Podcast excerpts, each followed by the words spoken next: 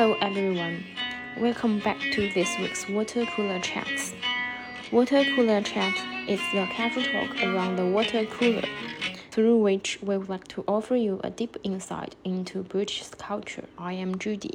Hello, Edward. Hello, Judy. Hello from the UK, everybody. So, Edward, are you traveling on railways these days? Because I heard there are major strikes expected on today and also Thursday and Tuesday this week. So, what what is the real situation now, and what caused the rail strikes? Yes, as we're recording this, uh, there is a national rail strike happening. And uh, over the last few days, on Tuesday and Thursday, uh, there were also strikes going on on the railways. Uh, the strike days were designed to shut down the national railway network for one week because by having strikes on Tuesday, Thursday, and Saturday, uh, they pretty much guaranteed that by striking for just three days, they could effectively close down um, the railway network for about six days. Does that mean that during that six days, no one can travel by railway? About 80% of the national railway network was closed down by those strikes because the workers who helped to maintain uh, the railway tracks and the signals, and also the workers who operate the railway stations uh, were out on strike. So most of the railway network could not operate. And what about the air raid effect? Does it go across England, Scotland, and uh, Wales, almost the most part of the, the country? Yes, because the workers were also those who were involved in uh, working on the uh, track infrastructure, which covers the whole of the country. Uh, even if a particular train operating country, company in one part of the country uh, was not on strike, they would still find it very difficult to run any of their train services because of the effects on the uh, train tracks and uh, other railway stations. Mm. So I suppose in terms of the scale, the size, it can be one of the largest strike happening this year. It is, yes. Uh, it's been a long time since a, a strike on this sort of scale that affects the something as big as the railways has happened on a national basis in this country.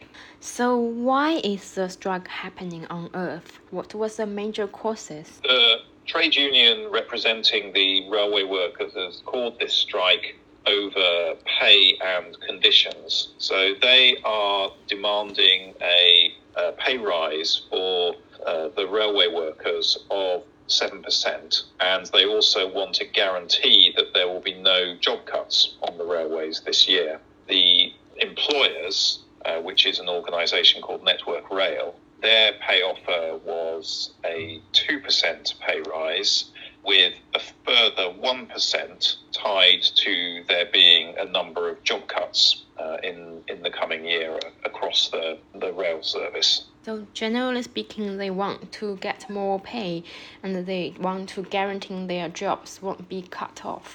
Yes, that's right. And what are the responses from the network rail, the rail company? Well, at the moment, the uh, rail company is refusing to change their position on this uh, 3% overall pay rise and the possibility that there will be some job cuts in the future. And so they are insisting that uh, that is the only pay offer that they can make uh, and that uh, the strike is completely unreasonable. Mm, I can't argue with a 3% pay rise or 7% pay rise, but we can look at how much normally the rail workers earn. So, what is the salary like for a rail worker? That's a difficult question to, to answer, and it is one of the things that uh, the two sides in this dispute have been arguing about a lot uh, during this week. Uh, so, the position of Network Rail uh, and and actually they're supported by the government in this, uh, is that the railway workers are already well paid. Uh, so the average salary of a train driver in the UK is about £52,000 a year, Mm. and some of the most experienced ones can earn uh, at least £70,000 a year Wow. uh, which is, um, by UK standards, a very good salary. However, the trade union um, says that the average salary of all railway workers, um, is- so if you take everybody employed on the railway from the sort of lowest jobs to the highest jobs, the average salary is about £33,000 a year, which is just a little bit above the UK average salary across all jobs, which is about £32,000 a year. So, depending on who you talk to, um, railway workers are either well paid or they are at best sort of average pay. 刚刚我们大概说了一下，在英国铁路工作者的工资水平。如果是铁路的司机，他的工资可以达到最高可以达到七万英镑每年。如果是非常有经验、资格比较老的司机，一般来说也可以达到五万两千镑英镑。根据铁路工会，铁路工会的说法是，考虑所有铁路工作者，他们的平均工资在三万两千英镑每年，比英国的平均工资水平要稍微高一点。Well, I can see where the argument comes from, because they pay for the train drivers are very good from my perspective.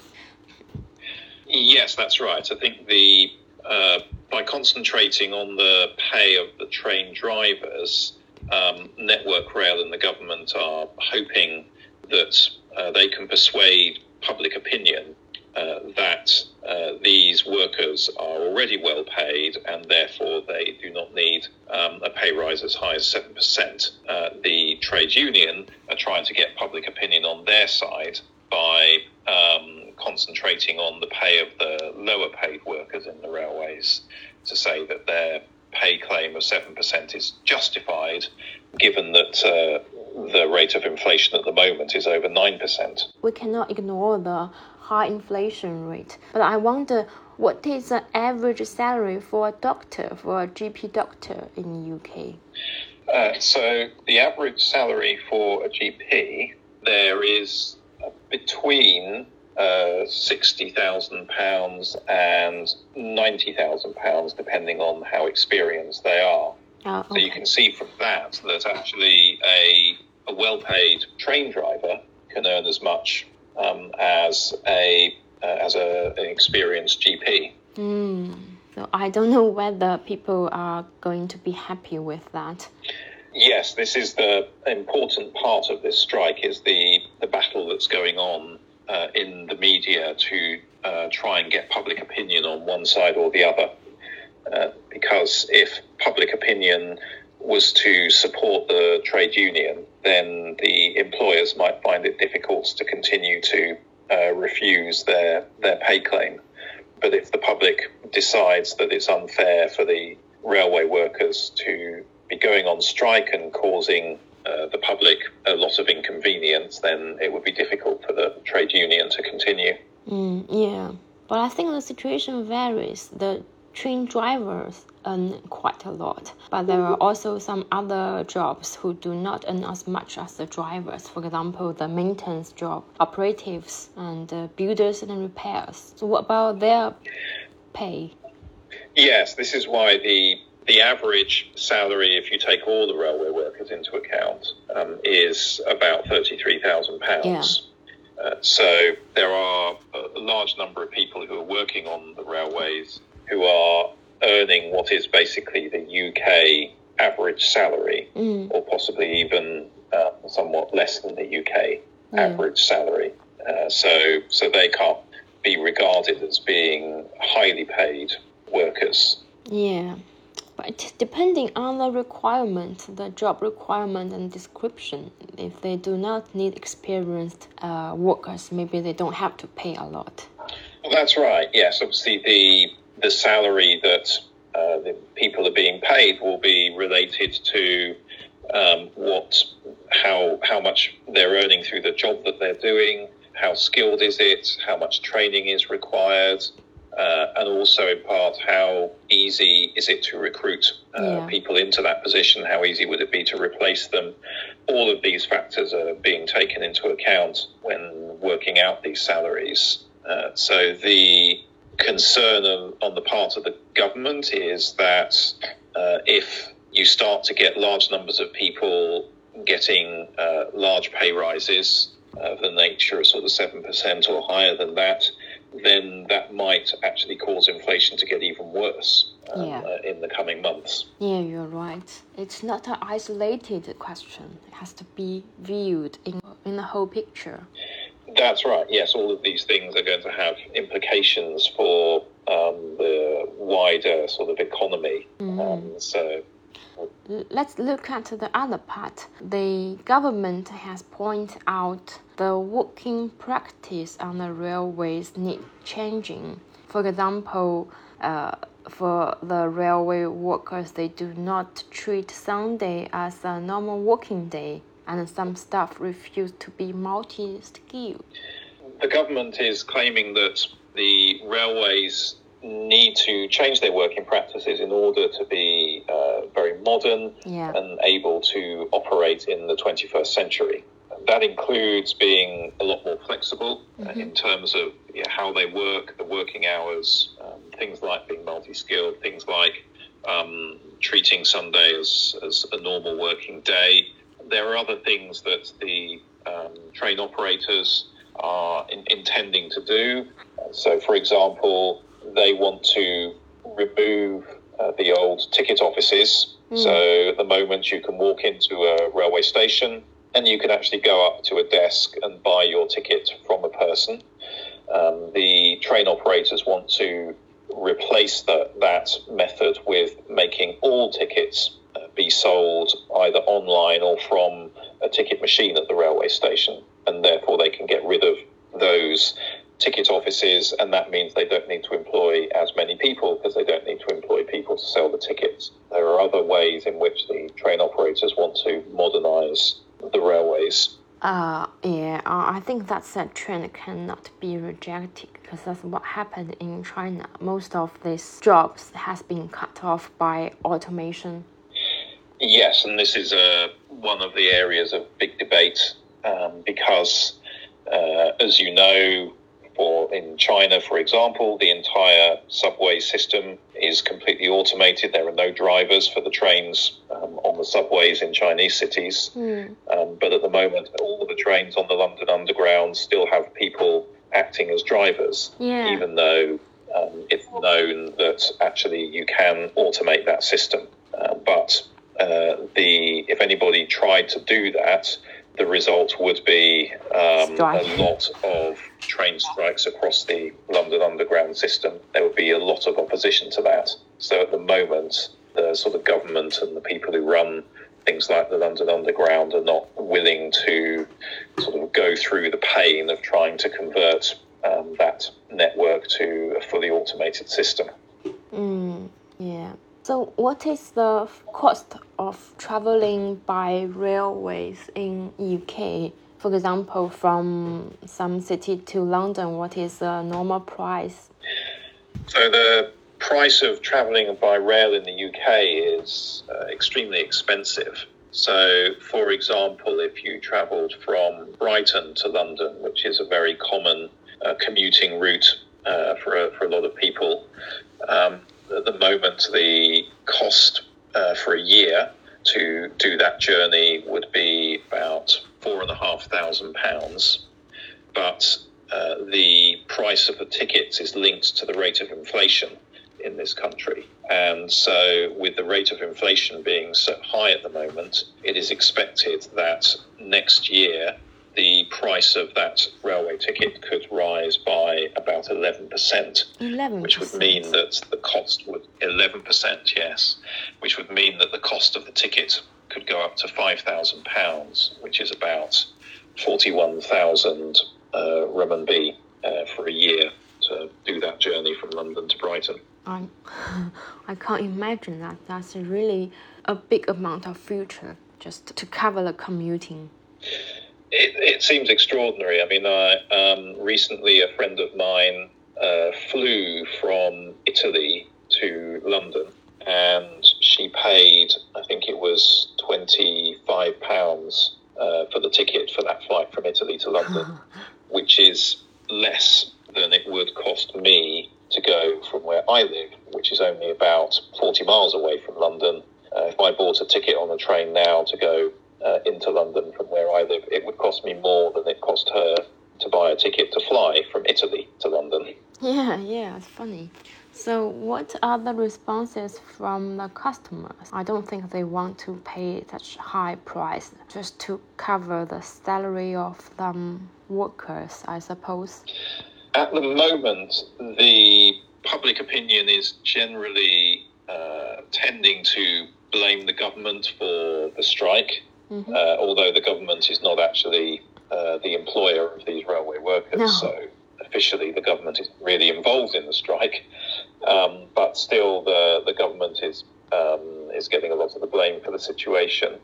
I think that within public opinion, there is a quite a lot of support for the trade union, um, just because we're all dealing with the rate of inflation. So I think people generally uh, are all sort of feeling like, well, yes, you know, we're, we're, we're suffering from the high, rising prices for things that we understand that the people working on the railways are also suffering from the rising prices. So although a lot of people are very annoyed at the inconvenience being caused by their trains being cancelled, uh, they're not yet uh, strongly opposed to what the trade union is doing.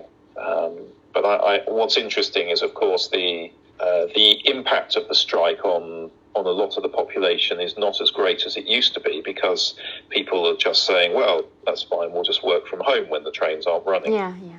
Uh, so for a lot of people, they're not actually um, suffering as a result of the strike. But that will make it more difficult for the trade union to do a lot of strikes because yeah strikes are only effective if they cause a lot of um, difficulty to, to people. And if people can just work from home instead of taking the train, then uh, the damage caused by the strike is less, which means that the employers might feel that, well, we can put up with a lot more of these strike days um, because uh, um, people don't need to travel on the trains as much. Yeah, yeah, right. So we talk about the flexibility people now have in terms of working locations and working hours. So they can just choose not to go to the office and they won't suffer a lot. Yes, that's right. Yes. I mean, before the pandemic, this sort of strike would have had a much more severe impact uh, upon people because a lot of people would have felt they had no alternative but to go into the office. And where there have been days in the past where there have been train strikes, you end up with huge difficulties on the roads because everybody tries to drive into work instead of taking the train.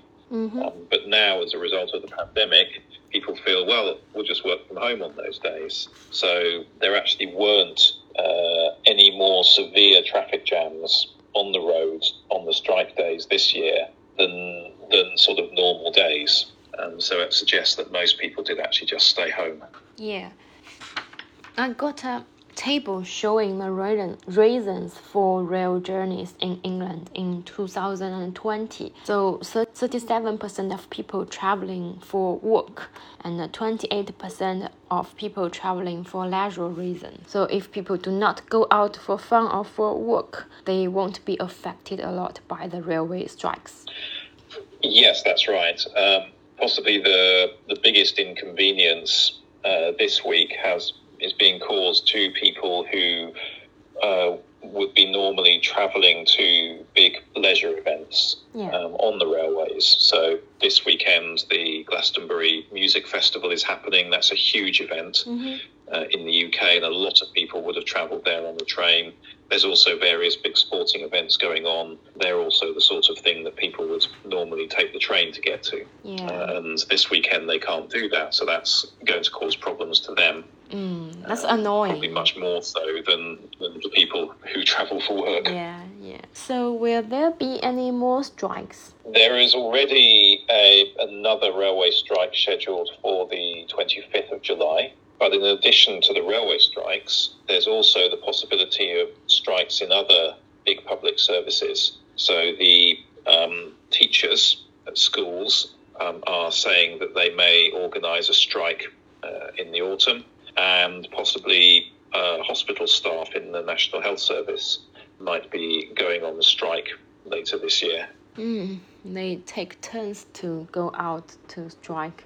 That's right, yes. So um, I think uh, strikes by teachers, for example, which would lead to schools being closed, mm. that would be uh, an enormous inconvenience and cause a lot of problems to uh, a lot of families in the country.